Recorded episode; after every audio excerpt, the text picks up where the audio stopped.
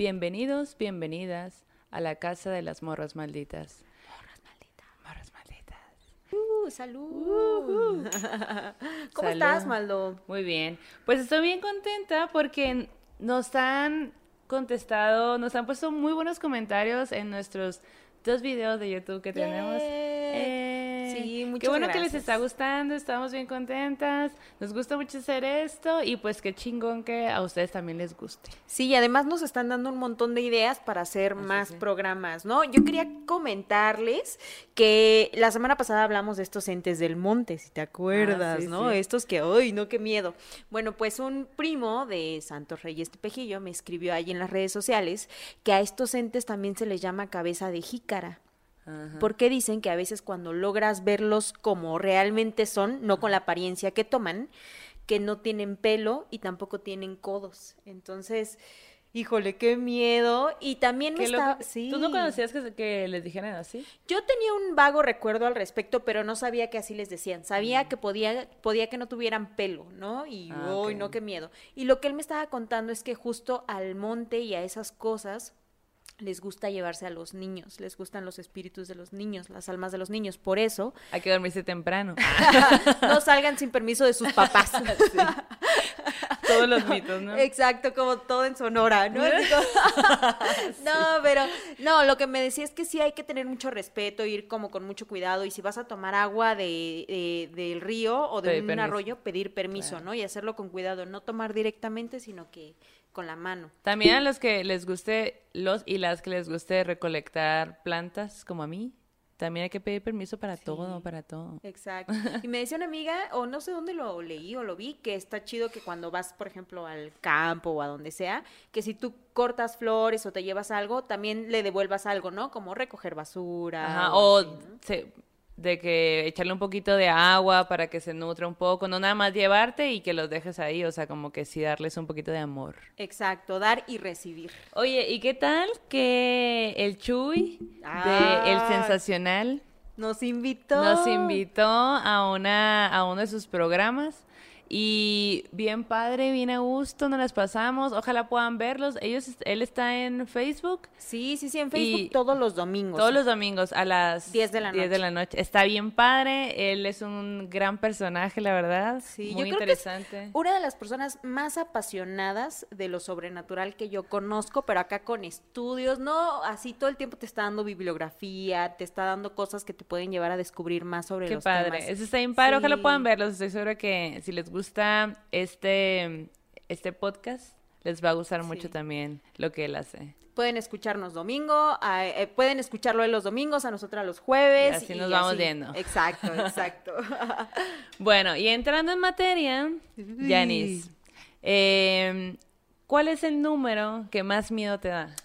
Mira, a mí francamente, así que trato de no ser tan crédula de muchas cosas, pero sí soy. pero a mí... Como buena que- oaxaqueña. claro, pero no- los fantasmas sí me espantan. Pero el 666, Ajá. sí, o sea, si yo lo veo escrito, si me toca, sí me genera un... Como tengo mis reservas al respecto, ¿no? Como, no sé, pienso que si un día me tocara el 666 en el IMSS, es que ya valí chayotes, güey, que ya... Ya, valiste ver Ya, pasar chupé la- faros, colgué los tenis, los sinónimos que ustedes les quieran poner. pero sí me da miedo. ¿eh? ¿Y a ti? Mm, pues fíjate que no, no, no había meditado si a mí me daba miedo, pero por ejemplo, tengo mucho respeto, respeto al 13, Sí, al, al 7. Sí, sí. Sí, tiene, sí hay como números que acá. Pero el 666, pero ¿qué te imaginas que pasaría si Es te que- toca ahí en el IMSS? Pues que el diablo va a ir por mí. que definitivamente ya no saliste del IMSS. Exacto, exacto, que va a haber un señor de rojo así sentándome, sen- esper- ah, perdón, sentado esperándome ahí en la sala de espera, así de, hola, bienvenida al infierno, ¿no? Y yo Estuviste esperando dos meses, pero Exacto. llegaste. Exacto. Seis meses después estamos aquí. No, no manches. Yo sí siento que tiene que ver acá con el maligno, con el, con el acá de los cuernos. Sí me Que da- te va a aparecer alguien con garras de... Con garras como las de Con tu- las del cenicero. güey, La- ¿no? para la gente que, que nos está escuchando en Spotify, eh, tenemos un cenicero con como con unas garras. Unas garras detienen el cenicero más bien. Exacto. Está Es muy parte tétrico, está muy tétrico, pero queda perfecto en nuestra En este mood, sí, claro. Sí, sí, sí, por supuesto. Oye, pero sí, a mí sí me da miedo, sí me, sí me genera acá como un sentimiento de no me gusta que me toque, no me siento cómoda, porque siento que tiene que ver con algo malo. Pues el 666 es the number of the beast, el número de la bestia. Por toda la eternidad ha sido así. Y adivina por qué. Pues no, ni idea, porque el diablo dijo, yo quiero que este sea mi número. Ajá, a mí yo- me ¿sabes cae bien. me gusta el 6. Como cuando ap- apartas tus placas de tus carros, puedes ponerlo, ¿no? Y ¿Se así, yo puede quiero-? Ah, Yo sí. sabía que en algunos países Ah. puedes comprar tus placas. Estamos lejos de hacer eso. Lejos. O tal vez estoy mal, no, no me crean tanto, pero... no investigamos bien Pero capaz eso. que el diablo sí puede hacer eso, ¿no? es el diablo. sí, güey. claro, es el diablo. Puede hacer cualquier cosa. Como eh, que, que se cree que el diablo, bueno, en la tradición cristiana, eh, el diablo hace todo contrario a lo que hizo Jesús, ¿no? O sea, Ah, Jesús Simón, murió sí. en la cruz a las 3 de la tarde. Entonces se cree que a las 3 de la mañana, pues, Dios- el la- diablo dice como que tú moriste a las 3 de la, de la tarde y yo me voy a aparecer en la madrugada a las 3 de la mañana. Oye, como dice el meme, güey, que, que yo sí tengo la duda, Maldo, tú dime qué, qué crees tú.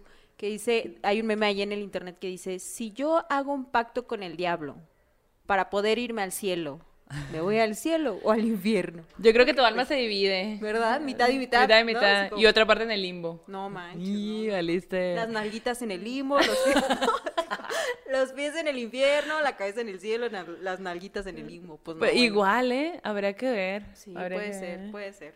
Alguien inténtenlo por nosotros. nos Oye, cuentan. pero Oye, entonces, pues mira. Si es, es- una bestia o no es una bestia. Pues, pues sí es una bestia, pero no necesariamente una bestia con garras y, y este cuerpo de eh, pata de caballo, chivo. de chivo y que no sé, ca- cada quien le pone ahí lo que cuernitos, ¿no? Así como Sí, que te sí, sí. salen. Pues fíjate que el 666 es un término bíblico, Ok. porque todo en esta vida es bíblico, ya te la sabes. Entonces, ya te la sabes. Te quiero leer el capítulo de, de la Biblia, del Ajá. Nuevo Testamento, que también es llamado Apocalipsis. Porque aparte, si no fuera tétrico, pues Apocalipsis. O sea, ya con que lo pronuncies, aparece musiquita de fondo, Sí. ¿no? Así como en cualquier Un mito. Ajá, un Ajá. mito.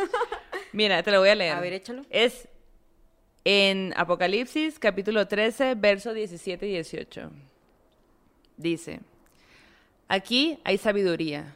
El que tiene entendimiento, que cuente el número de la bestia, pues es número de hombre, y su número es 666. O sea, es número de hombre. Está hablando de alguien mortal.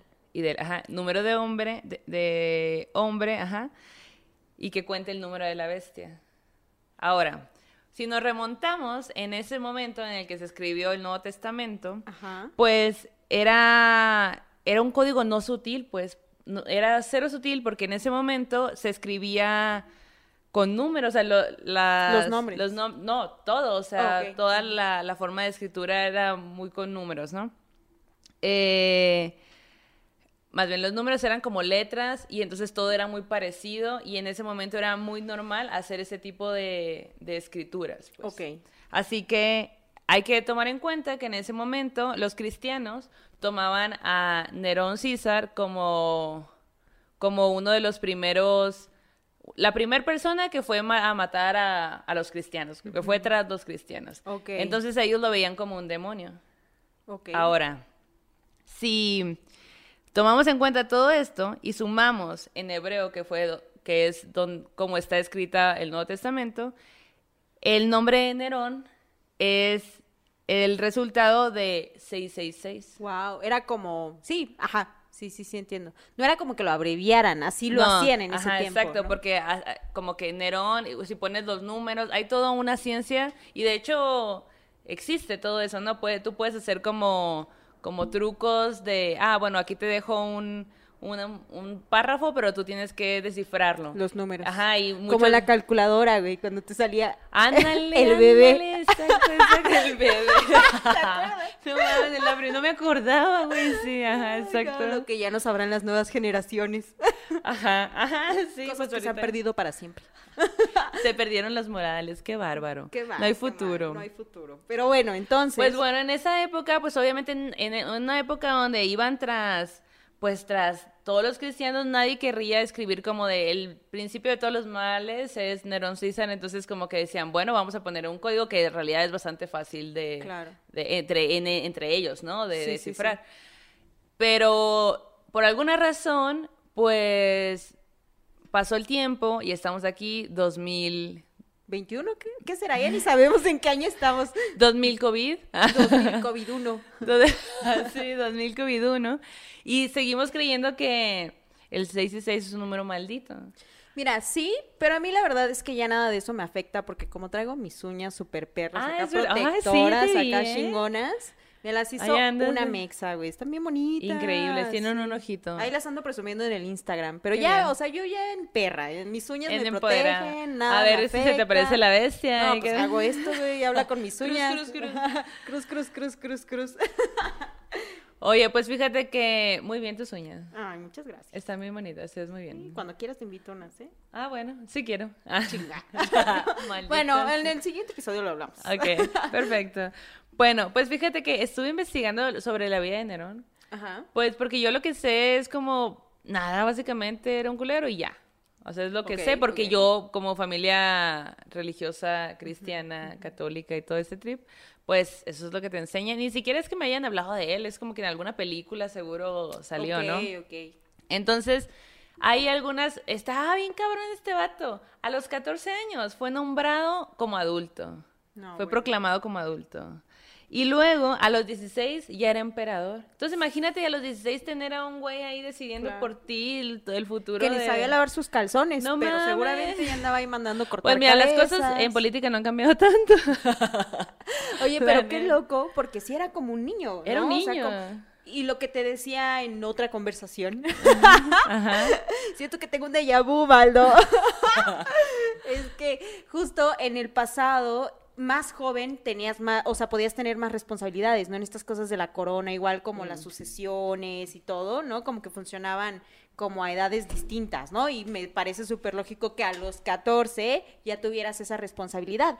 Incluso nuestros abuelitos y abuelitas se casaban a los 13 años. Sí, güey. ¿no? Y hijos así de que cuatro hijos a los Horrible. 15. Yo, Sí, ¿qué? sí, sí, exacto. ¿Por no, qué? qué horror, qué horror. Pero Qué bueno sí, que superamos esta, esa mala idea, Sí. malas formas. Creo que todavía puede que pasen algunas Ah, bueno, poblaciones, sí, pero sí, esperemos que pronto Pero ya no son, no están mayoría. Ya no, ya no. Según yo. Sí, esperemos bueno, que no. pues fíjate que hay un, hay un, como un escrito de uno de los esclavos de Nerón que dice que, que lo describe más bien como un mimado, un iracundo y un infeliz. Wow. Me recuerda a alguien.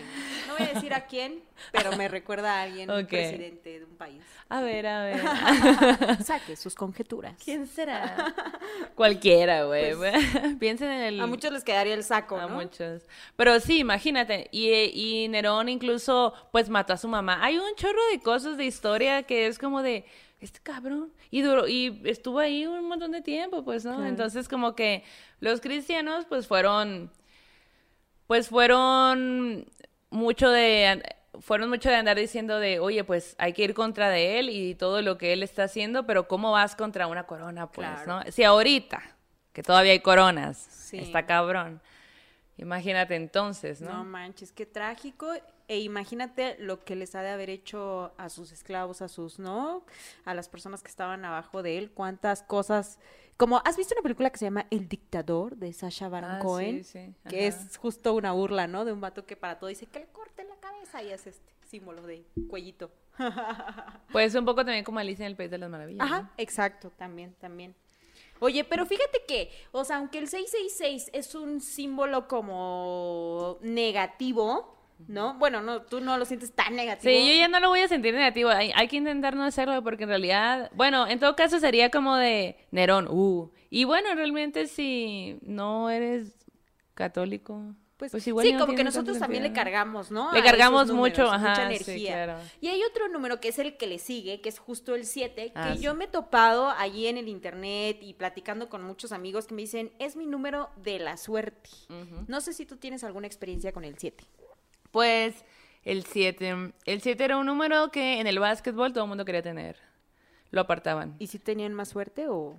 Pues sí, pues bueno, no sé qué es más suerte. Pues no sé, a- anotar Anotaban más canastas, ¿no? Pues sí, el, el 7 y el 13 eran números que, que como que todo el mundo quería. Qué loco. El 13, porque, o sea, por ejemplo, hay hoteles en los que no hay piso 13 o habitaciones Ajá, 13, ya ¿no? sé, y- ajá, exacto, pero pues como que en el mundo del básquetbol, pues así. Puede ser de la suerte. Digo, o sea, ya en profesional son otros números, pero pues en el mundo del básquetbol que a mí me tocó y me tocó muchos años, Sí, sí. eh, como que querías apartar esos números. Eh, La situación era que entrabas a un equipo y pues si tú lo apartabas primero ya por siempre te quedabas con ese número. Qué pues. loco. ¿Y tú qué número eras? ¿Tuviste Ocho. algún...? Ah, uh, bueno, también es de la suerte. Lo he escuchado que bien con también. el de la suerte. Sí, sí, sí. Yo tengo una experiencia con el 8, que una vez fui a un concierto y me dieron un boletito 8, que Ajá. me dijeron, guárdenlos todos porque se van a ganar algo al final. Y yo, Simón, yo me dormí medio concierto, pero al No. final me ¿Qué? gané una guitarra. Era un concierto como de trova. Ah. Estaba yo muy cansada. Sí, me dormí porque el ambiente era como. Yo una vez me dormí relax. también en un concierto de trova, la verdad. Sí, sí, sí. Pero me gané una guitarra. No voy a decir de quién, pero bueno, mi boleto era el 8. Qué bien. Pero en el nunca he ganado 7. Nada. A ver, ¿en el Bueno, yo no pensaba que me iba a ganar nada porque nunca me ganó nada tampoco. Pero y en el juego de las sillas de la así de que en las Ah, piñatas. ¿sabes qué he ganado? He ganado para perder, güey. Así de esos que hacen sorteo. De que ese número no Ajá, va a ganar exacto. nada. Este número no va a descansar en los días lunes y viernes y me toca ese número y yo Oh. gané para perder. ¿De qué se trata?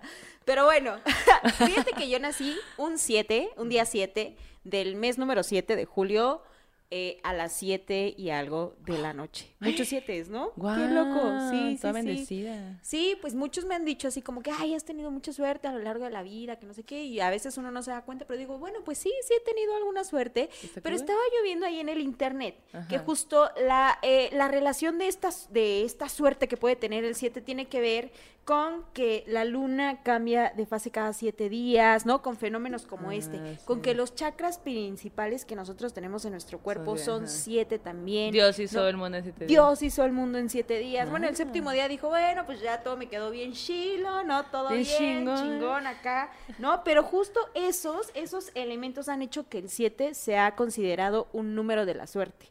Pero ustedes qué piensan, los que nos están viendo? ¿Qué piensan acerca ¿Cuál es su número de, de la De la suerte y cuál suerte. es un número que le tienen miedo? Sí, fíjate que ahí en el Facebook me estaba comentando mucha raza que eh, ellos tienen como muchas historias con números que tienen que ver con sus días de nacimiento, que si ellos nacen tal día, tienen seres queridos que nacen el mismo día o cosas Oh. chidas les pasan el mismo día. Entonces Oh. parece que cada persona tiene una historia con números en específicos, Ah, ¿no? y es cool, como bien cool. bonito. Yo no, no me he percatado de eso, pero voy a empezar a pensarlo. Sí, sí, sí. Incluso yo muchas veces suelo ver siete, siete, siete, siete, En todos siete. lados. Sí. Y fíjate que eh, no sé si es este el número, pero hay una actriz que se llama Michelle Reno, que es una actriz de Televisa, y ella cuenta que cuando murió su mamá, ella empezó a ver muy repetidas veces el número 3. No, espero no equivocarme, según yo sí es el 3, y que lo veía 3, 3, 3, 3. Siempre que veía a ella 3 repetidos, pasaba algo bueno, ¿no? Entonces Ah. muchas cosas, dice ella, que le han pasado eh, como cuando ella está mal o nerviosa, dice, mamá, dame una señal, y ve 3, 3, 3, ¿no? Y pasa algo bonito. Entonces digo, qué chido que existen también esas otras energías, ¿no? Que, cool. que están súper chidas. Pero fíjate que, bueno, después del 7 viene otro número que es justo el 13, ¿no? Y- El 13, que el 13 es en viernes 13 o martes 13, ¿no? Sí, que ni te cases, ni te embarques y de tu casa No no, te- te apartes. Wow. Aplíquenla, morros, morras, no, No se de su vayan casa. de sus casas. Algo malo va a pasar. Oye, pero tú dices que tú sí tienes acá un tema con el 13. ¿Cómo está eso? Yo tengo un tema con el 13, pues. No, más bien. Yo recuerdo que fíjate que la. No hace tanto que como que todo el mundo, ay, no, vienes 13, eh, ya- eh, va a ser tal día, no sé qué, de que esa semana iba a ser y cuidado y no sé qué, la, la, la. Y yo pues como que tampoco soy tan, tanto de creer como de que, ay, ¿a poco sí? Pero, pero al final le cargo una energía a ciertos números, ¿no? De que mejor no voy a la tienda. Ajá, no, O sea, y- que piso un plátano. Pero hay una parte de mi cerebro, o sea, hay una parte de mi cerebro que quiere ser como de que no, no, No pasa nada. no pasa nada, son mamadas. Pero ese día tenía que, tenía que, ah, ya me acuerdo. Fui a, a, trabajar, estaba en la oficina y no sé qué, me fui en bici y todo bien. Y luego yo planeaba regresarme antes de que anocheciera, de que anocheciera. Y se me hizo noche porque siempre se me olvida que en esa ciudad todo, todo mal.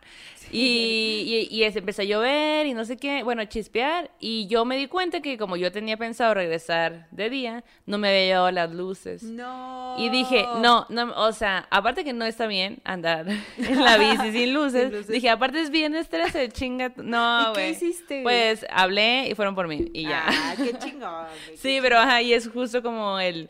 mm, pues, o sea, prefiero un pa' qué. O sea, no le voy a jugar sí. el verga. Prefiero, por si las moscas, prefiero no hacerlo. Pero fíjate que el viernes 13, en realidad, eh, es un día de mala suerte según la cultura anglosajona. ¿Por qué? ¿Por Pues qué? porque la religión lo dicta y manda. ¿Otra vez? Otra vez. ¿Otra por vez? siempre, Ah, por siempre y para siempre. Para siempre, jamás, amén. Porque resulta, porque resulta que, amén, aparte del final, amén. Amén. Em, en Francia, el rey Felipe IV, a.k.a. el Hermoso, Era hermoso, de verdad. pues yo no sé si era hermoso, pero, Pero sí así le decían. decían. O, o él así dijo que le dijeran. Y Ah, pues como era el rey, dijeron, Y si bueno, no me dicen así, cuello. bello.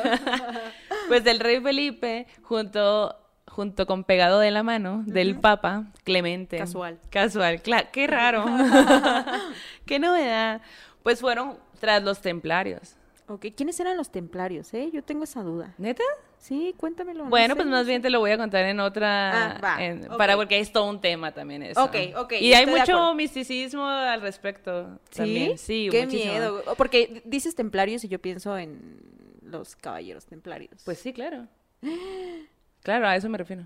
En los de acá que narcotraficantes y eso. Ah, no, no. Ah, ok. no. yo, ¿qué, ¿De qué me estás hablando? No, yo sigo hablando de religión y eso fue en, dio mi- en el espanté. 1300, güey. El Ah. rey Felipe IV, mamón. No, lo sé. Dije, aquí capaz que hay alguien que le apodan el vello y acá.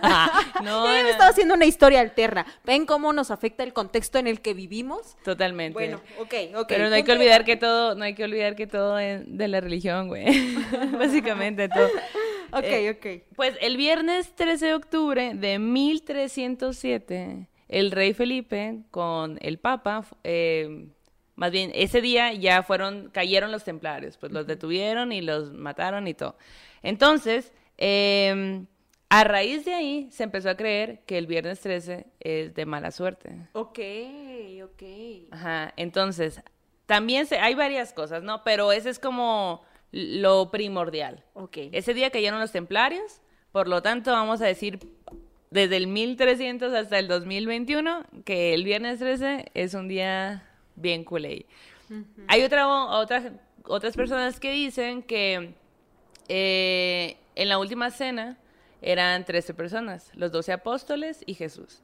Y al día siguiente, pues Jesús muere en la cruz y pues el día siguiente era viernes. Entonces Ok. como que juntan viernes, 13, también, pum, mala suerte.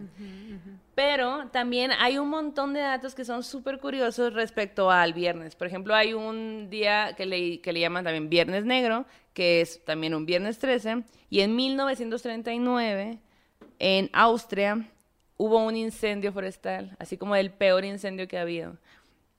Hubo 71 muertos y 20 mil kilómetros cuadrados perdidos. Wow. Qué triste. Qué triste, y también fue un viernes, entonces, ah, bueno, ahí específicamente en esa área le empezaron a decir eh, el viernes negro, ¿no? Pero también fue un viernes 13. Luego, en, en 1972, hubo un accidente en el vuelo 571 de la Fuerza Aérea Uruguaya, en el cual venían los jugadores de rugby, y pues estrelló No. un viernes 13 Y se murieron de todos. 1970, claro No. Se murieron todos. Y también es como bien curioso de, órale, qué Sí, locochón, sí, ¿no? sí, sí, sí. Y luego hay un estudio del Medical Journal entre, que dice que entre 1989 y 1992, en la región británica, los viernes, en los viernes 13 aumentaban un 52% los accidentes de, los accidentes de tráfico. Oye, pero ¿tú crees que eso era porque la gente se, o sea, como Mal que viajaba, cambiaba ¿no? el chip y Puede decía, ser. no, voy a chocar, voy a chocar, y chocas? ¿No? Puede ser, puede ser. No sé qué tanta gente lo tenga tan presente. Habría que ver, ustedes lo tienen muy presente, igual coméntenos qué Yo opinan sí, de... güey. yo- O sea, si es viernes 13, yo no hay forma que no lo, que lo pase por alto. güey. Pero igual no es, por ejemplo, que otra, otra onda del viernes 13 es la película, ¿no? De que Ah, Jason va y, o sea... Y te... Y a lo mejor también lo traemos mucho en el cerebro de que Viernes 13 no es algo malo porque Hollywood así nos dijo que era, ¿no? Pero a lo mejor Hollywood agarró el Viernes 13 de, pues, de todos los templarios, todo esto, ¿no? Ok, ok, ok. Que puede ser también. Sí, sí, sí. O también sí puede ser que es que por todos estos años le hemos metido muchísima energía a la misma fecha que se vuelve, se carga, ¿no? Exacto, También. sí, que es lo que te decía, ¿no? Que, que uno ya no sabe si es la fecha o somos nosotros dándole el poder a la fecha, ¿no? O haciendo... Que eso también, eh, pues eso es justo un poco de, de Un poco magia. de, de ambas, ¿no? Pues, de magia y brujería, de meterle ahí un- una carga Sí. energética a algo, ¿no? Exacto. También, por ejemplo, hubo un crucero que se, llama, que se llamaba Costa Concordia en el 2012 y que quedó un náufrago. Nauf- nauf- Naufragó. Naufragó, se quedó nauf- ajá, naufragando en la, frente a la isla Giglio, en Italia, un viernes 13. Wow. Y hubo un saldo. ah, casi, casi. Pues casi, casi. Pues no, porque no estuvo tan trágico. Creo que el Titanic sí murió un montón de gente, ¿no? No me sé la cifra, pero sí. En este eh, hubo 32 muertos, dos desaparecidos y alrededor de 4.000 evacuados.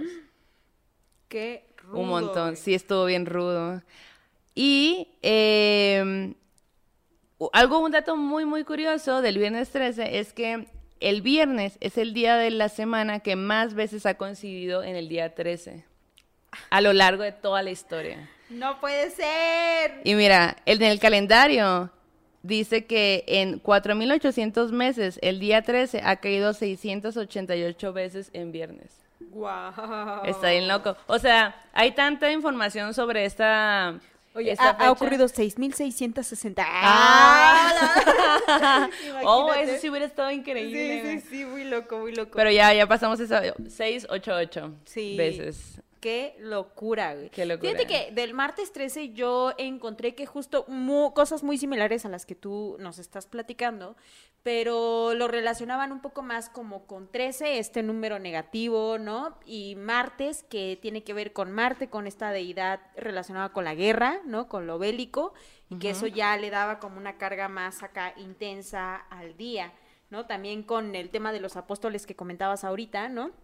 Que sí eran 12 más Jesús 13, pero decían, bueno, el 13 era Judas, ¿no? Quien lo traicionó, ¿no? Entonces como que ese era Ah. el número eh, maldito, ¿no? Y Pero estaban acomodados o porque dicen no el sé, 13. No sé, pues Pero dijeron, nos "Ay, que porque como él era malo, pues hay que darle el 13, ¿no? Hay que cargar el número así. Ah, para él, ¿no? Exacto. Este, oye, como hay un chiste de que estaban todos en la última cena y Judas le ¿Cómo era el chiste? Como tía, Yanis, de que hoy se me olvidó se riéndote antes. El chiste, ya es la edad. Ay, qué Amigos, perdónenos. No, que están en la última cena y pues pues Jesús está raro, ¿no? Está triste, ¿no? Y entonces les dice a, a los discípulos, hijos míos, esta noche uno de ustedes me traicionará. Y va este Pablo, tú sabes de los apóstoles. Nah. Bueno, uno de los apóstoles, Pedro. Maestro, ¿seré yo? No, Pedro, no serás tú. Y va el otro. Maestro, ¿seré yo? No, hijo, tú no serás. Y así, uno, dos, tres, cuatro. Llegan al tres. Ah, llegan, ¿no? Llegan al Judas. Maestro, ¿seré yo? Y voltea a Jesús y le dice, yo, seré yo. Ay, bien emputado. Ay, sí. Es Esperé hasta el final. tía. Tía. Pero bueno, el caso es que así con el tema del martes 13, y a mí lo que me da mucha risa son todos los refranes, ¿no? Seguramente este es uno de los muchos que hay en torno a estas fechas, ¿no? En torno al viernes y al martes 13. Pero a mí me parece muy loco también que siempre te digan, no te cases en martes 13. ¿Por qué, güey? O Pues sea, porque para ¿qué es lo pensar que te podría pasar? Pues es martes, nadie va a ir a tu boda. Al otro Ah, día hay que trabajar. Eso es cierto. Ese día tienes que trabajar Ese día bien, tienes que trabajar y al otro día también no te puedes poner pedo, no tiene caso ir a una boda, No, la verdad. tienes razón. Si es martes 13, pero Desde si ahí. es viernes 13. Ah, bueno, ahí sí yo siento que... ¿Hay, una, ¿hay un refrán que dice No, no, no. Ah, bueno, me imagino que tampoco te cases en viernes 13, ¿no? Pues... No sé, no sé, no sé. Pues a ver, ¿alguien se casó en viernes 13? También díganos. Oye, y fíjate que en este tema de los números, a mí me pareció bien chido que encontré ahí en el, en el Internet de las cosas, que hay muchas cosas en efecto, Efe. Andas que- bien, tía, oye. Amaneciste. Soy la tía Yanis, güey. Ya, perdónenme, perdónenme, hijos, hijas. Ay, ya reza- no. Te voy a bordar una. Exacto. Mientras estamos bordando un pequeño suétercito, una chambrita.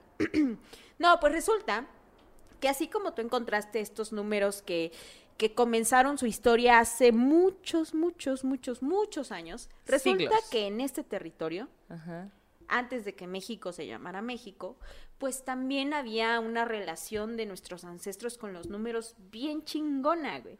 Entonces, digo, son muchas cosas. Aquí solo voy a darles como una rosadita de, de algo que podemos platicar en otros programas también. Pero, por ejemplo, yo, yo encontré que, que el 400 para, los, para los mexicas eh, significaba muchos.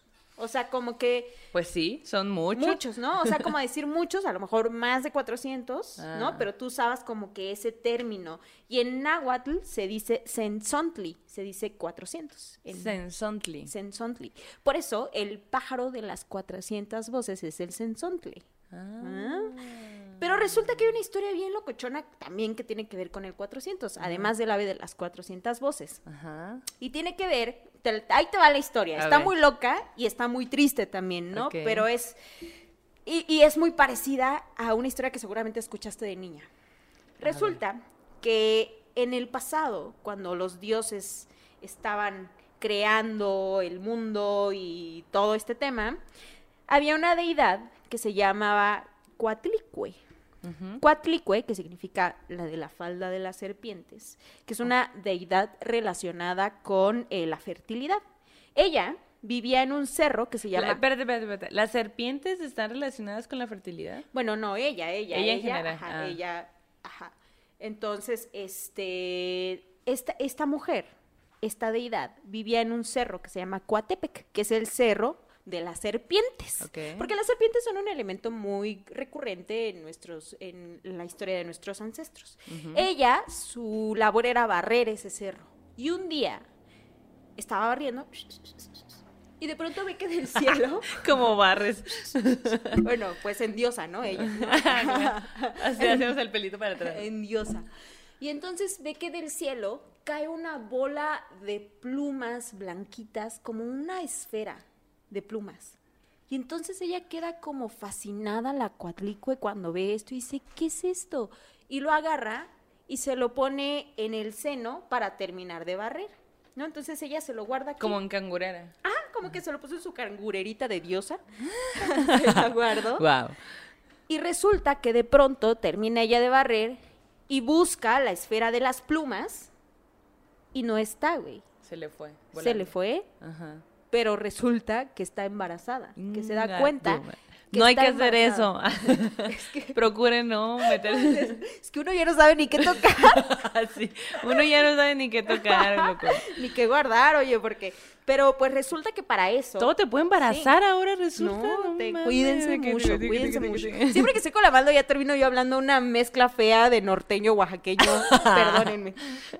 Pero bueno, cuando ella se da cuenta que está embarazada, pues se espanta porque además ella ya es madre de otras de otras dos como deidades, Deidades, ¿no? ajá. Una de ellas es la Coyolxauhqui, que es una deidad que está relacionada con la luna y que significa adornada de cascabeles, Coyolxauhqui.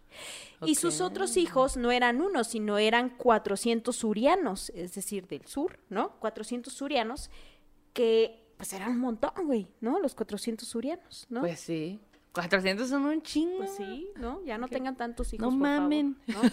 Con, gobiernense, Go- gobiernense. Ah, es cierto. No, tengan los que quieran. No, no, pero 400 no mames. son un 400 sí es mucho, un sería un poco, su cuerpito estaría sufriendo al respecto. Pero bueno, ella era una diosa. Ah, Seguramente bueno. los tuvo así, tosió y salieron los 400 surianos. Bueno, no lo sé. No Puso una sé. semilla y salieron hijos. Ajá, eso sí no sé cómo nacieron los surianos, pero resulta que pues ella estaba muy espantada de que ellos se fueran a enojar y en efecto se enojaron y ¿sabes por qué?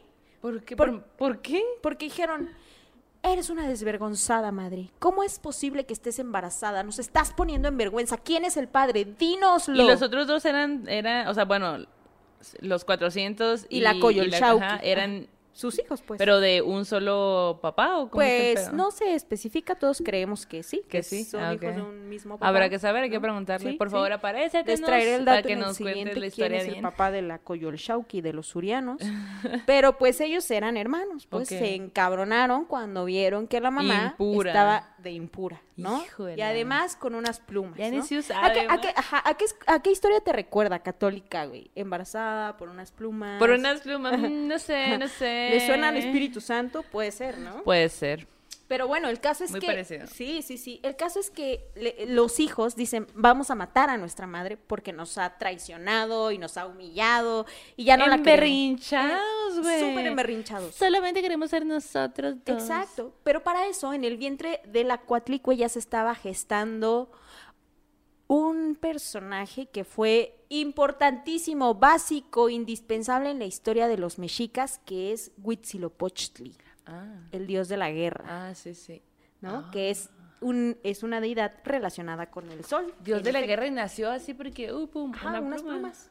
Y entonces la mamá, Cuatlicue, lloraba, lloraba, y Huitzilopochtli le decía, mamá, tranquilízate, yo te Todo voy a defender, bien. todo Yo soy a el dios de la bien". guerra, jefita, todo va a estar bien. Te easy, jefa. ¿no? Así como- La vida es un riesgo, pero- carnal. El nacimiento es un riesgo, madre. El caso es que, pues, resulta que cuando se reúnen los 400 surianos con Coyolxauhqui, ¿no? Y están planeando todo esto para matar a la mamá y que por ende no nazca el niño, uno de los 400 surianos no está de acuerdo y dice, Nel, ni madres, yo no estoy de acuerdo con esto, yo voy a ir a avisarle a mi mamá qué es lo que está pasando. Y se va al Coatepec y ahí es donde le cuenta. Este suriano se llama, eh, se llamaba Coahuitliac, Coahuitliac se llamaba este suriano. ¿no? Aprendiendo, no... Exacto. Aprendiendo Todos nombres los- que no vamos a saber pronunciar con Janice. Todos los programas tenemos una, una, está chido eso también, Está ¿no? padre, sí. Rescatarlo, recordarlo. Bueno, Coahuitliac llega con su madre y le dice, mamá, está pasando esto, y entonces Huitz- Huitzilopochtli desde el vientre dice, ok, avísanos cuando vengan. Y la mamá de que cría cuervos, cabrón. Exacto, ¿y qué hice para merecer estos hijos? ¿Por qué me pagan así? ¿No? Y el caso es que cuando llegan los surianos y la Coyolxauhqui a donde está la mamá, nace Huitzilopochtli, ¿no? Como Del que en ese momento nace cual dios poderoso, acá pudiente, armado, ma- ¿no? Ajá. Y descuartiza a su hermana. A la que les hizo el A la paro. Coyolxauhqui, a ¿A la la que que- la quería matar. Ah. A su hermana la descuartizó. ¿no? Y la tira y caen sus restos, ¿no? Así, ¡chaca! ¿no? Y después se va en Y contra con de los las, como, como las, con las uñas de acá. No, pues venía armado, nació armado. Yo no sé cómo la descuartizó, pero la descuartizó. Habría que ver cómo una buena mujer puede gestionarse un cuchillo ahí por Tenían armas más poderosas, Ah, más bueno. poderosas. Pero bueno, el, el. Huitzilopochtli es el que mata a la, a la hermana. Y después de que mata a la hermana, se va con los surianos y los persigue, pero a diestra y siniestra, güey. Así les dio una corretiza Nac- de su nació vida. corriendo el cabrón. El sea, cabrón, ajá, exacto, ¿no?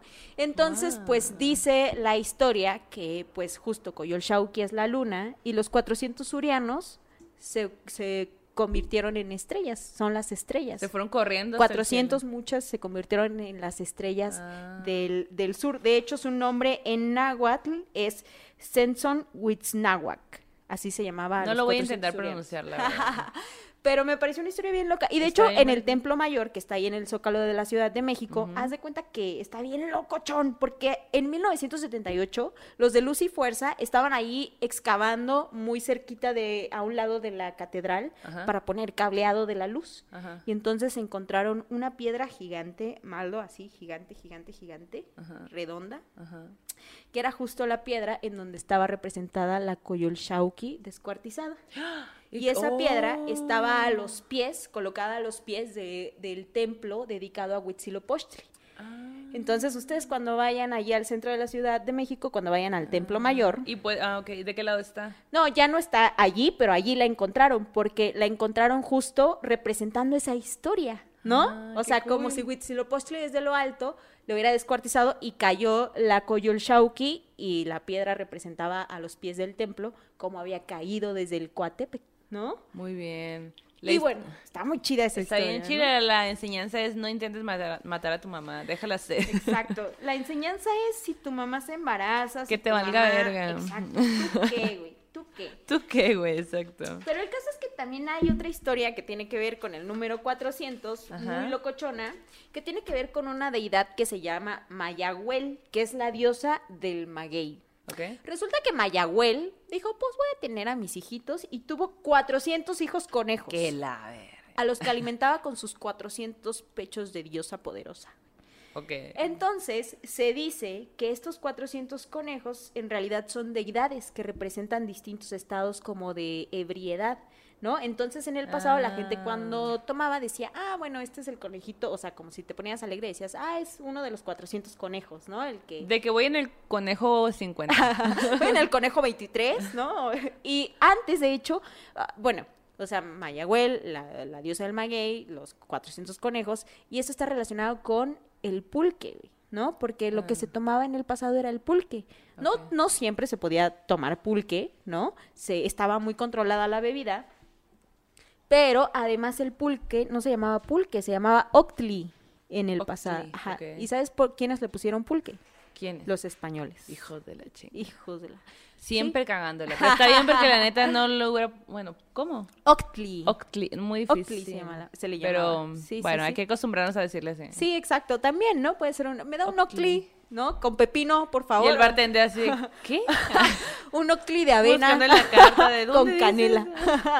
no, pero el caso es que me pareció mucho, muy chido que tenía este 400 hijos. eh, ¿Y por qué le cambiaron el nombre a los españoles? Ah, pues porque ellos decían, ¿qué es esto? No, o sea, los españoles no solo vinieron a cambiarnos el nombre de todo, sino que dijeron, vamos a ponerle a esta bebida un nombre que tenga que ver con que se ve acedo, como descompuesto por el proceso de preparación del pulque, ¿no? Ah, Entonces, ok. pulque significa eso, ¿no? Como acedo, echado a perder, fermentado, así. Pero ¿no? verás qué bueno. Sí, qué rico, ¿verdad? Pero verás una hay que, hay que traernos un pulquecito para uno de estos episodios. Va. Oye, y finalmente, rápidamente encontré por allí que también para los mexicas hay un símbolo que es el de Nahui Olin, que es un símbolo que une cinco elementos en realidad, que es, ustedes imagínense un cuadrado que tiene cuatro puntos, que significan los cuatro, eh, los cuatro como las cuatro fuerzas creadoras del universo, Cuatro elementos. los cuatro elementos, y en el centro la unión del cielo y de la tierra.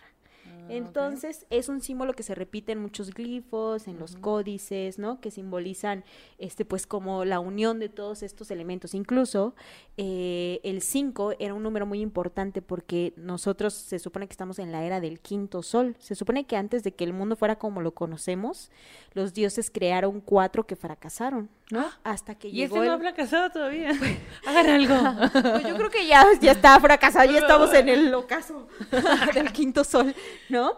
Pero justo, ¿no? Como que el quinto era el bueno. Y está muy chido eso, ¿no? Está Como los cuatro puntos, ustedes ahí echen el ojito cuando vayan a, a los museos y todo y a ver qué encuentran. Y a ver qué historias también saben acerca de este de símbolo. Muy bien. Oye, ¿y ¿qué te parece si pasamos a la sección de Sueños. Sueños macabros. Crin, crin, crin. Está buena esa intro. Eh, sí, ¿no? Está chido. Si quieres yo me encargo. Voy a aprender sonidos guturales. Como, Ah, bueno, Como beatbox. Sí, a ver. Para dar Sí, las cortinillas. Sí, sí, sí. Bueno, en Sueños Macabros, hablando de números, pues A ver, refil. Nos toca, yo creo que nos tocaría hablar de las 3 AM. Ay, otra cosa trágica en mi vida, amiga. ¿Tienes Cuéntamelo todo. A ver, ok. No, no, no, más bien que digo que sí me ha pasado que por rachas me despierto a las 3 o 3.15 Claro. y luego ya no puedo recobrar como mi ritmo normal de Claro, sueño. yo siento que todos hemos pasado por ese tipo de, de, de rachitas, ¿no? De un Sí. de cada cierto tiempo, luego no nos podemos, o no nos podemos dormir, o nos despertamos justo a las 3, 3 y media. Y justo hay como un limbo que, que se dice que entre 3 a 5 de la mañana es como la hora de las brujas, o la hora del diablo. Bueno, lo que decías hace rato, ¿no? Si a las 3 de la tarde murió Cristo, a las 3 de la mañana es la hora del maligno, ¿no? Sí, ajá. Y las brujas se supone que salen y hacen sus aquelarres y Mm. a esas horas. Acabamos de ver una película muy triste en Netflix que se llama justo El Aquelarre. Mm, Pues sí, bueno, es triste, pero yo creo que cuenta un poco de la historia. Sí, sí, Está sí. muy buena. Da coraje, Véanla. más bien, ¿no? Como que te da coraje. Sí, da mucho coraje, pero toda la historia de brujas a mí me da muchísimo coraje Sí, siempre. Y las morras bien pinches fregonas, la neta. Véanla ahí en el Netflix. Pues fíjate que Eh, en la Edad Media estaba prohibido que las mujeres salieran a partir de la medianoche, Ok. porque eran tachadas de bruja, hablando de brujería. O sea, tú sales a las tres, a ver, ¿eres bruja acaso? ¿Cómo sabes que no eres bruja? Amiga, por favor, yo solo iba Pero por voy la de, voy de fiesta. y la- No, ¿te acuerdas que, a la- bueno, no a las 3, pero o sea, a las 5 yo me acuerdo cuando era niña, que íbamos por la liconza o diconza, no me ¿Qué acuerdo es cómo eso? era. No Una sé. leche que te daban, que te vendían Ah, muy barata, como a 3 pesos el litro y Ah, ok. Pero era- Pues, tenías que ir muy temprano para alcanzar. Pero además me imagino cómo era la noche en esa época. Pues obscuridad total, yo creo, ¿no? Edad Mucho más media. larga. Aparte, mucho más larga. Y bueno, eh, esta, esta hora siempre ha sido como asociada con el maligno y como los demonios aparecen y andan por la por el mundo terrenal vagando, asustando a la gente, se te aparecen en sueños y eso es lo que pues nos han dicho básicamente pues en la religión, ¿no? O sea, como que dicen que ahí andan y que tienes que tener mucho cuidado, ¿no? Sí, sí, sí. Y todo eso de que tienes que tener mucho cuidado también tiene que ver con que, pues bueno, en la Edad Media nos, nos mataban, ¿no? Ah, fíjate, ahorita también. Casual. y ni siquiera tenemos que salir tan noche. Pero bueno, hagan algo. Sí, no, fíjate Por que, favor. que yo sí he escuchado muchas historias y mucha gente también me ha platicado que ha tenido estas, justo estas rachas de despertarse a las 3 de la mañana y parece que sí hay como un cambio en el chip, Maldo, o sea, porque a mí también me ha pasado que si me despierto a esa hora, Un día. me empieza a dar parálisis de sueño, mucho, claro. mucho, mucho, mucho, Claro. ¿no? Entonces, eh, incluso hay un documental ahí en el YouTube que justo se llama The Nightmare, que justo habla acerca de las parálisis de sueño y cuenta que hablar de eso en un- sí, Cla- ah, claro. de- tenemos que dedicar un, pro- un Un- programa a eso. Sí, claro, un capítulo de eso. Pero pues de hecho todo eso de, de las parálisis de sueño suceden gracias a la glándula pineal. Ok. Que esa es la razón por la cual a las 3 de la mañana se considera como una, una hora maldita. Porque la glándula pineal produce melatonina. Y cuando Que es esta sustancia que te hace que te duermas. así. Ajá, y entonces entre 3 y 5 es cuando más estás produciendo. Así que es muy eh, como común que en ese, que en es- en- si te levantas en esa, en ese periodo de tiempo, como no estás cortando el Claro. ciclo de, de la glándula, pues puedas produ- produces pesadillas o, o alucinaciones. Entonces a raíz de ahí aparecen pues este tipo de, de creencias, ¿no? De que haya, de que ves un muerto, de que un fantasma, de, de que el demonio anda por ahí. Oye, Maldo, pero tú sí crees que es, o sea, digo, sí, la, la ciencia tiene estas, estos hallazgos, ¿no? Tenemos esta verdad, pero ¿no crees que también tiene un poco que ver con eso otro que, que está allí, con esa energía, con esos espíritus que vagan?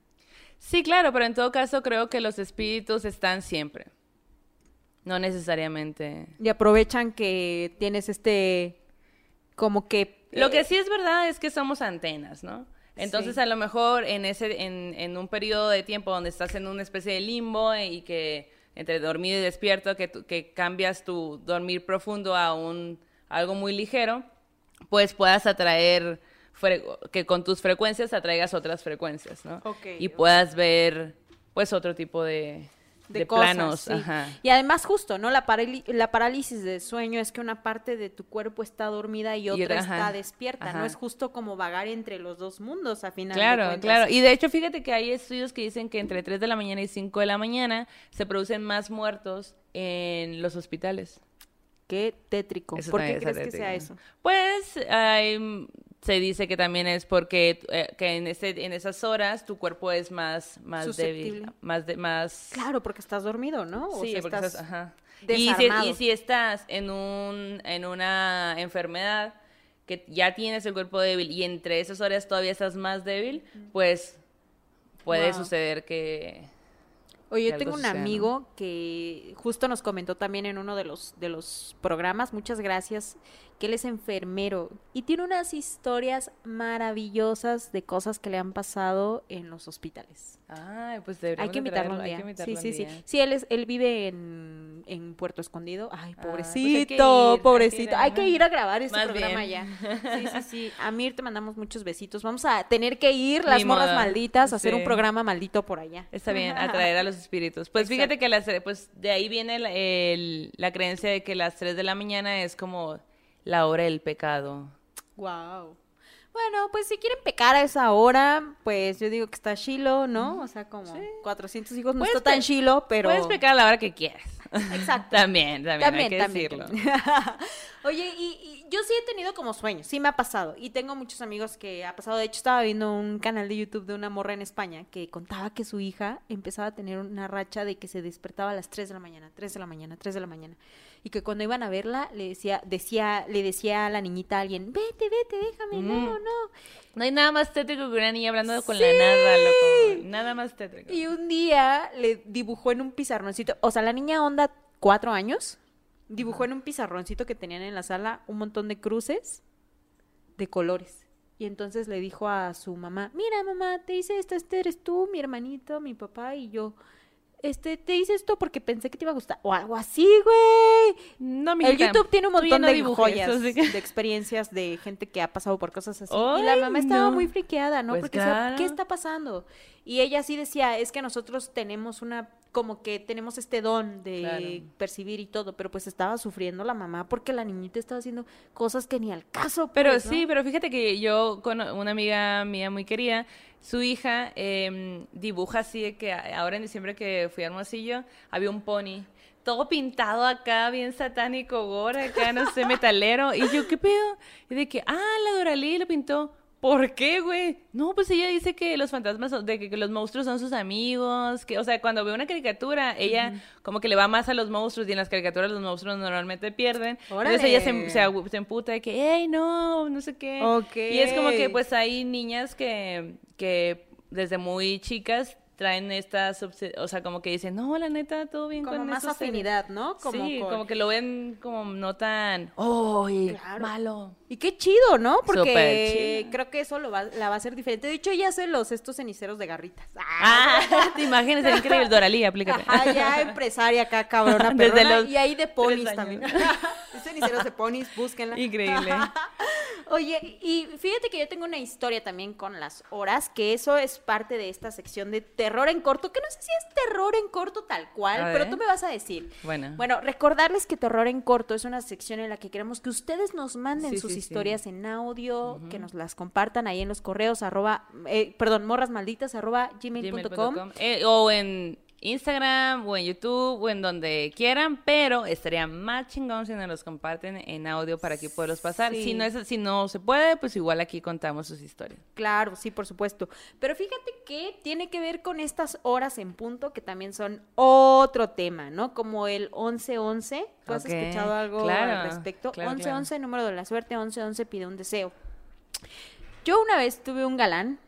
Ay, ¿Qué no, era? sí es de terror. ah, sí es terror en corto. Un, ga- un galán que era así como mi super galán, ¿no? Yo decía, de aquí soy, aquí ya, ¿no? Me voy a quedar, todo bien, ¿no? Así 400 surianos, ¿no? Yo, yo estaba proyectándome, ¿no? Suena, suena súper. 400 sobrenos ya suena súper terror, güey. Yo Bueno. no jalo, yo no jalo. El caso es que terminamos, ¿no? Ah. Y fue trágico y fue triste porque justo yo ya estaba proyectando acá que pinches 400 futuro. surianos, ¿no? Por eso terminaron, güey. Exacto, como que cuando le dije que 400 400, quiero. ahora entiendo todo, amiga. Ah, bueno, el caso es que termina la relación y como que nosotros ya habíamos tenido una situación similar en el pasado y valió chayotes otra vez y creo que mm, había como mucho amor allí, pero también como muchas otras cosas, ¿no? Y Ajá. pasó, dejamos de hablarnos muchos días y esos días se volvieron meses y una vez me acuerdo que estaba yo en la toxicidad total, ¿no? De lo extraño, así como de que cuando está, ajá, así de ¿por qué? ¿Por qué no me busca? ¿Por qué no me habla? Así como ya, ¿no? Yo así súper triste. Me acuerdo que iba yo para la cineteca a una cosa de trabajo. Y en el camino iba yo viendo el celular, pero iba pensando en él. O sea, no era como que enfermamente pensara en él, ¿no? Sí Sino era, que lo sí extrañaba, pues. sí era, admítelo, admítelo. Puede ser.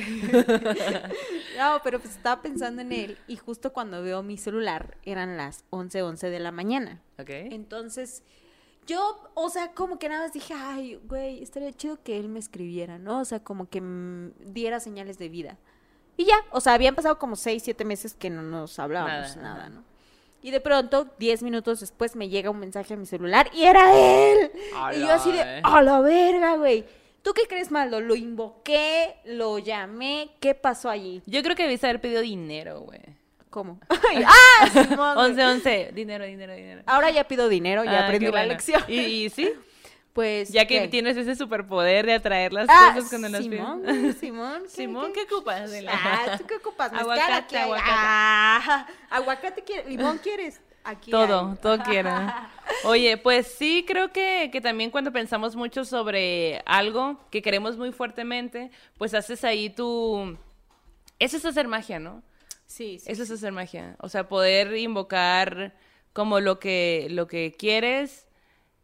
Hay mucho, o sea, no es nada más, quiero eso y ya, sino como hay todo una onda, pero si lo querías con, y lo tenías tan presente y lo querías con tanta fuerza y, y pusiste toda tu energía en, en esto que tú creías, 11-11 pido un deseo, pues sí puede ser que Claro. haya, que justo él en su, en su mente en ese mismo momento haya dicho, ¿Qué onda con la Yanis? Le voy a escribir voy un a escribir, mensaje. le voy a mandar un En mensaje. este momento es buena idea. Porque a lo mejor en algún otro momento no lo pensó y, y no lo hizo, le dio miedo o lo que sea, pero tú en ese momento estabas proyectando esa energía y le llegó, o él también por donde mismo, y juntos, se, o sea, se juntaron las energías y sucedió, ¿no? Sí, sí, sí, puede, Puede ser. ser Me también. pareció muy loco, es una experiencia como muy extraña que a mí me ha pasado, ¿no? Pero Que está bonita, ¿no? No la conté mucho tiempo, o sea, apenas la estoy contando, sí, creo que eres como una de las pocas personas a las Ah. que se las he contado, pero me parece muy chido porque justo es eso, ¿no? Yo siento que viendo en retrospectiva, ¿no? Sí. Pienso que sí, había mucho amor allí y había mucho deseo de, güey, búscame o dime algo, o, ¿sabes? Y pasó. Ajá, Ajá. como que la energía era tanta que pasó y pues nada, Cool. cool, todo bien. Súper bien. ¿Tu terror en corto no está tan, tan, tan terror? O bueno, sí terror en que apareciste Alex, güey. aparecí. No aparecí. ¿Te, aparecí. ¿Te arrepentiste después? Eh, sí. bueno, Sí ya, ahí llega la parte sí del terror. Sí, sí, sí. Pues, bueno. Y pasando de lado al terror en corto, Ah, Vámonos. terror. vámonos directo al, al terror. Y hablando de números malditos y de cosas malditas, Ok, ok. Como nosotras que somos las morras. como malditas. nosotras que somos O las morras. malditas morras, como quieras decirlo. Ah, mejor morras malditas. Las dos, las dos está bien. Y está súper bien porque justo en este arte terror vamos a hablar sobre los poetas malditos. Ok. Y a mí me hace mucha, pues mucha gracia que nosotros seamos las morras malditas y que ellos sean los poetas malditos y que hayan sido nombrados poetas malditos por su manera de escribir y su forma de ver la vida. Su forma de ver la vida y de vivirla y de, y de ser todo como eran ellos. ¿Y cómo era ese pedo, güey? ¿Qué, Bueno. qué era lo que los hacía malditos? Primero que nada, hay que decir que los poetas que valen la pena son poetas que eran súper drogadictos y alcohólicos. Se sabe, todo el mundo lo Los sabe. que valen la pena. Los únicos que valen la pena. Los que vivieron muy felices como de, ah, Ah, qué hueva. Fíjate que, bueno, sí. Sí como Tú porque que- eres muy romántica, amiga, pero, Yo pero a mí me 11, gustan los 11. drogadictos. A mí me gustan los tóxicos, ¿no? 11, 11, llama a mi ex. Y yo de que, sí, drogadicción y alcoholismo. Ok, ok. Entonces, en Francia, en el siglo XIX, Ujú. eh, Charles Baudelaire, sí, Baudelaire. Bueno, para eso quiero decir que como todo esto sucede en Francia, hay un, en este capítulo tenemos un alto contenido de nombres franceses que voy a pronunciar mal. Sí, como nosotros los, ¿no? De, en, en este náhuatl, que también. Ah, sí, también, ajá, Pero es digo, lo difícil. hacemos como intentando compartirles, ¿no? Lo Ustedes que- entenderán. Sí, sí, Pero bueno, Charles Baudelaire hizo un, un, eh, un ensayo donde habla sobre los poetas malditos. Y esa fue la primera vez que se menciona como poetas O malditos. sea, él los inventó de alguna Por manera. así decirlo, sí, claro. Ajá, O pues los sí, sí, sí, sí. unificó, ¿puede ser? Pues sí, ajá, como que él lo menciona por primera vez en la historia de la vida, ¿no? Eh, y en Francia, pues, como que nadie, pues, o sea, la poesía era muy romántica y ya te la sabes.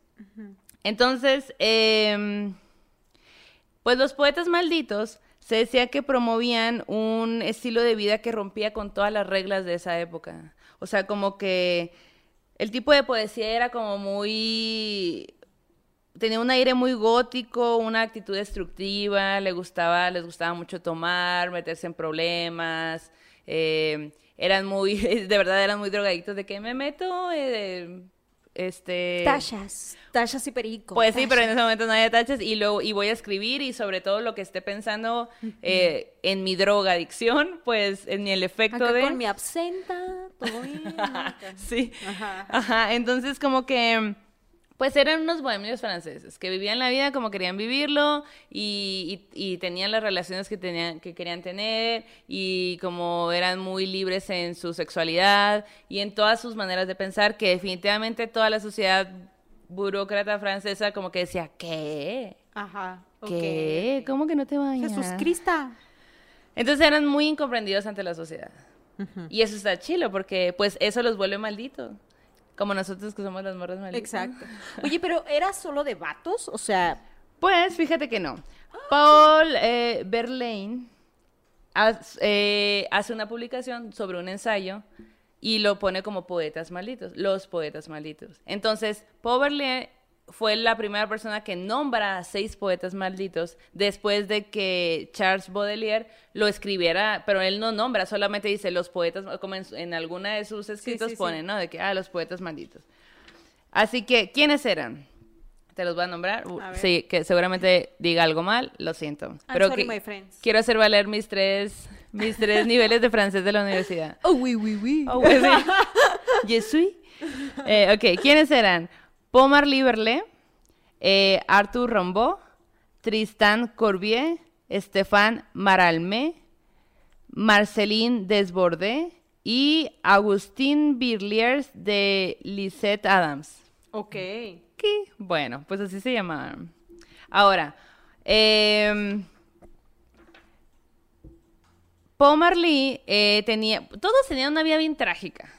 Todos, o sea, todos sí tenían como esta onda de que algunos eran como ricos, o sea, que los educaron y tenían una vida así de mucho dinero y ellos desertaron de todo eso. Ok. Y, y por eso como que justo la sociedad era de, ¿por qué si tenías todo estudios y todo decidiste vi- vivir este tipo de vida, no? Pero a pesar de que todos pareciera que son hombres, hay una mujer. Chan, chan. Estefan, no, Marceline Desborde era, era mujer. Órale, no sabía eso. O sea, digo, de poesía, de poetas malditos, de poesía y de poetas malditos no sé nada. Ah, pues, prácticamente, ¿no? Pero qué interesante que Está hubiera muy una interesante. mujer. Sí, en esa época, aparte, Claro. donde las mujeres no tenían... Bueno, si para los hombres eran tan criticados que hubiera una mujer. que hubiera una mujer, porque entonces imagínate qué tan malita era, ella porque se, iba justo igual a, a romper todo lo que la sociedad de ese momento, si ahorita rompemos con, con, no sé, queremos abortar y es como de, ay, no, ¿cómo que pelos en las axilas? Imagínate en ese Sí, momento, güey, sí, ¿cómo sí, que estás tomando con hombres en una cantina eh, Claro. en la medianoche? Y además, o sea, como que siempre que escuchas poetas malditos, piensas en automático en vatos, ¿no? Como Ah, que no sí, sé si te porque pasa, es- ¿no? Ajá, claro, claro, claro. Y pues bueno, se dice que la maldición consiste en que carecen de disposición a asumir el rol que la sociedad les fue asignado. Ok. Por eso también era mucho, o sea, como que yo siento y le voy a dar el mérito a ella, que fue como de, órale, si tú sí estás bien guerrera, güey, porque estás sí. contra todo, ¿no? Entonces, eh, su poesía pues era de no rimar, no cosas bonitas, no nada. Y en ese momento las pocas mujeres poetas que existían hablaban del amor y ella no. Wow. Te quiero leer un, un fragmento de uno de los textos A ver, que dice, un poema de Marceline. Dice, te escribo, aunque ya sé que ninguna mujer debe escribir. Lo hago para que lejos de mi alma puedas leer cómo al partir no he de trazar un signo que en ti mejor grabado no exista. Así como de a la verga, pinche perro. Y, y- y fíjate que eh, Arthur Rimbaud, que era uno de los que era un niño de realidad desde bien morrito, dijo, a mí me gusta la poesía y él era burgués, era un niño burgués y que desertó de todo, se fue a África, lo peor de África, volvió con todas sus experiencias y empezó a escribir ese tipo de vida, era homosexual, su novio le... eh, era novio de Paul Marley Verlet. Órale. Y Paul Marley en una peda se emputó, yo no sé, en un ataque de celos, yo qué sé, le dispara en la, en la mano Y, ajá, y Berlé fue llevado a la cárcel y duró ahí un rato en la cárcel y en la cárcel se hizo cristiano. ¡Qué Eh, loco! Tiene una vida bien turba, pero bueno, volviendo a lo otro, Arthur Rimbaud obligó a todos a que empezaran a leer a mujeres poetas. Ah, bueno, eso está chido, ¿no? Eso está súper chido. Claro, existirlas, ¿no? Como... Claro. Y en y dentro de, de bueno, me, bueno, ok, muy a, muy a regañadientes de, ay, bueno, pues, bueno. Encontraron a, a Marceline y dijeron, oye, esta morra, qué chilo, ¿no? Está escribiendo sobre cosas que las demás, ¿no? Y pues hay que, hay que volverla una morra maldita. Oye, y- hay como, así como mucha información acerca de Marceline en internet. Fíjate que o no. ah, O sea, hay, sí hay cosas, no voy a decir que no, pero no hay demasiado. No estaría hay... chido como en documental y acá, ¿no? Sí, Como que ajá. conocer un poco más acerca de su historia, porque a mí sí me parece, o sea, digo, yo nunca lo había escuchado, claro, ¿no? Pero me parece loquísima su historia, ¿no? Sí. Cómo vivía en ese ambiente, qué cosas pasó, cómo vivió, qué locura y qué escribió, ¿no? Porque digo, ahorita nos leíste un fragmento, ¿no?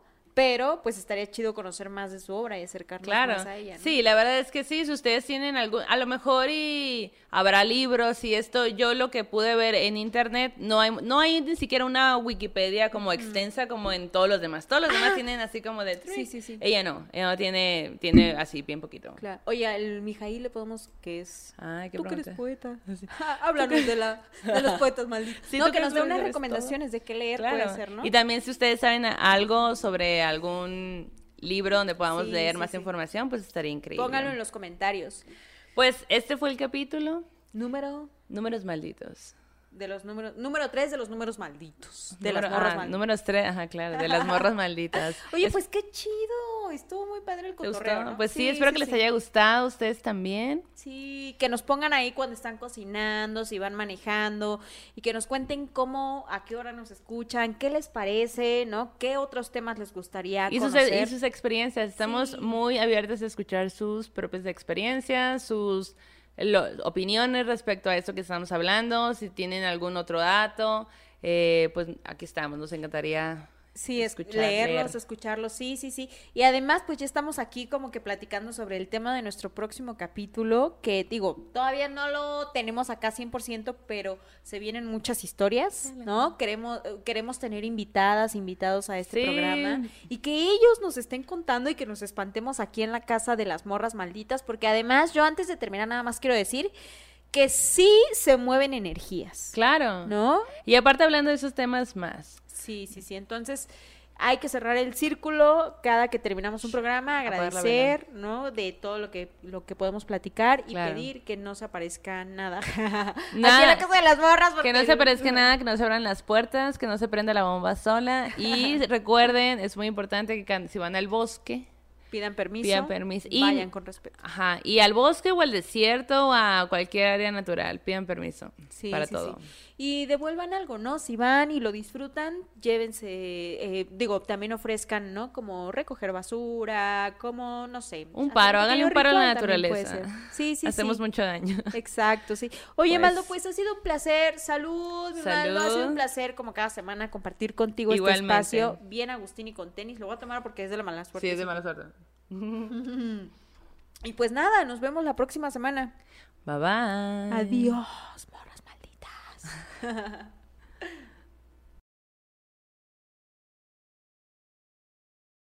¿Estás listo para convertir tus mejores ideas en un negocio en línea exitoso? Te presentamos Shopify. Tal vez no lo sabías, pero nuestro podcast More Than Mamis es un negocio y lo empezamos por supuesto para desahogarnos y hablar sobre la maternidad, no para convertirnos en expertas de ventas y del e-commerce. Así que sí, necesitábamos ayuda para vender nuestro merch y poner en marcha nuestra tienda. ¿Y cómo suena con Shopify? Llega otra venta. Shopify es la plataforma de comercio que está revolucionando millones de negocios en todo el mundo. Ya seas un emprendedor desde tu casa o desde donde sea, Shopify es la única herramienta que necesitas para iniciar, administrar y hacer crecer tu negocio sin dificultades. Con Shopify puedo gestionar pedidos, envíos y pagos desde cualquier lugar, brindándote toda la información y estadísticas de tus ventas al detalle. Regístrate para un periodo de prueba con tan solo un dólar al mes en shopify.com barra sonoro, todo en Ve a shopify.com barra sonoro para llevar tu negocio al siguiente nivel. Shopify.com barra sonoro.